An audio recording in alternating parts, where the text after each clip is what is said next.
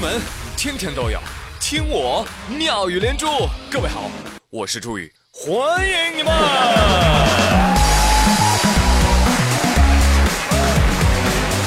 谢谢谢谢谢谢大家的光临。有朋友问我，朱宇啊，你这么能说会道，你朋友是不是很多呀？No No No。告诉你我的社交模式是什么？就是你找我说话，我就跟你说话。抖机灵讲段子，好像我们很熟一样哦。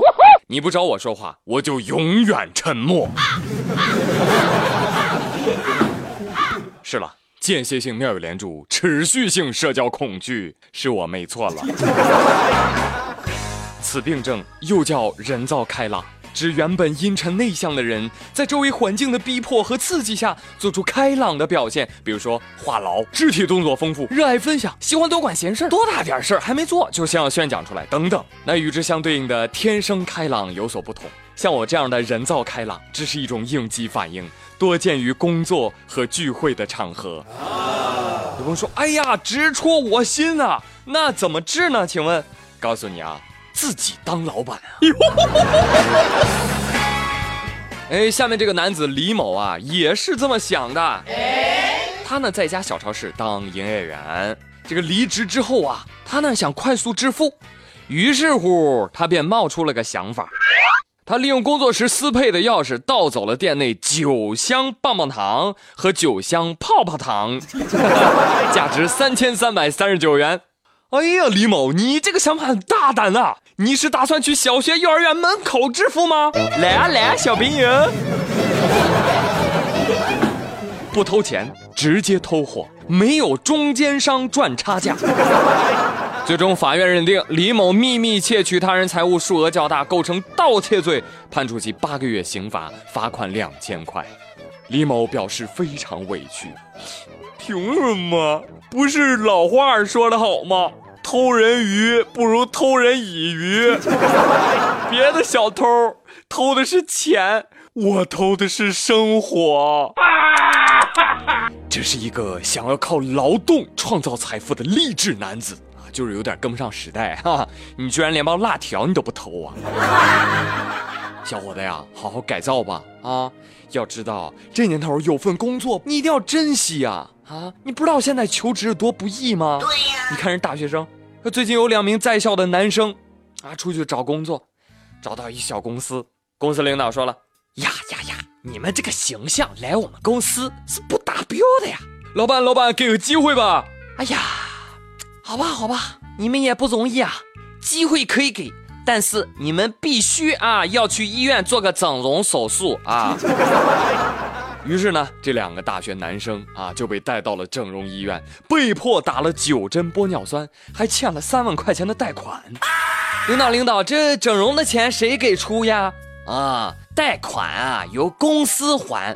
哎呦，领导万岁！但是得从工资里扣。啊，那我们不干了。如果要解约，打针的钱你们俩付啊，针是打在你们脸上，我们公司不承担啊！我呸！哎呦，现在坑蒙拐骗都用公司的名义了，哼！你们公司跟整形医院是一个老板开的吧？套路，朋友们，我告诉你，这就叫去库存。还记得吗？之前跟你们讲过一个故事。说一个鱼塘啊，新开张，钓费一百块，钓了一整天，愣是没人钓到鱼。老板说，凡是没钓到的就送一只鸡啊！很多人都去了，回来的时候每个人拎着一只鸡，大家都非常的高兴，觉得嘿，这老板够意思啊。后来看门大爷说了，哎，老板本来就是个养鸡专业户，鱼塘压根儿就没鱼，这个方法叫做去库存。哎，这个故事我跟你讲过吧，对吧？其实这则故事告诉我们啊。帮人看门就得管好自己的嘴，因为第二批来钓鱼的人啊，钓出来一句老大爷。那朋友们，新闻说完了，做一个脑筋急转弯，请问玻尿酸打在什么地方？不用你操心，打在别人的脸上，不用我操心。恭喜你，都会抢答了。现如今啊 啊，好多人喜欢发朋友圈啊，感冒了发朋友圈，被蚊子咬发朋友圈，淤青发朋友圈，睡不着发朋友圈，淋雨发朋友圈，失恋发朋友圈，什么小磨小擦都要发朋友圈。然而啊，整容了再疼都不发，坚强。还是医院里的事儿。八月四号，说济南有一个大妈呀，去医院看病，这病还没怎么着呢，大妈就说了：“哎呦嘞，这个病我得住院呐。”医生说了：“大姨啊，您这个病啊也不是很重，不需要住院。再说了，您想住，咱这也没床位呀。”对呀。大妈一听，大发雷霆：“别看不起人，我跟你说。”我要住就得住，你别再跟我叨叨了。你再不闭嘴，我跟你说，我拿刀捅你。随后就在办公室是到处摔砸，有一名大夫还受伤了。随后保安赶到，用轮椅将他推进了急诊。院方说了，多大点事儿啊？这大妈她就是拉肚子。是啊，院方你也不用多解释啊，肯定没多大毛病。有大毛病还能这么有劲儿折腾吗？是不是？哎呀。大妈呀，你你说你这么大劲儿折腾你，你不怕拉裤子吗你？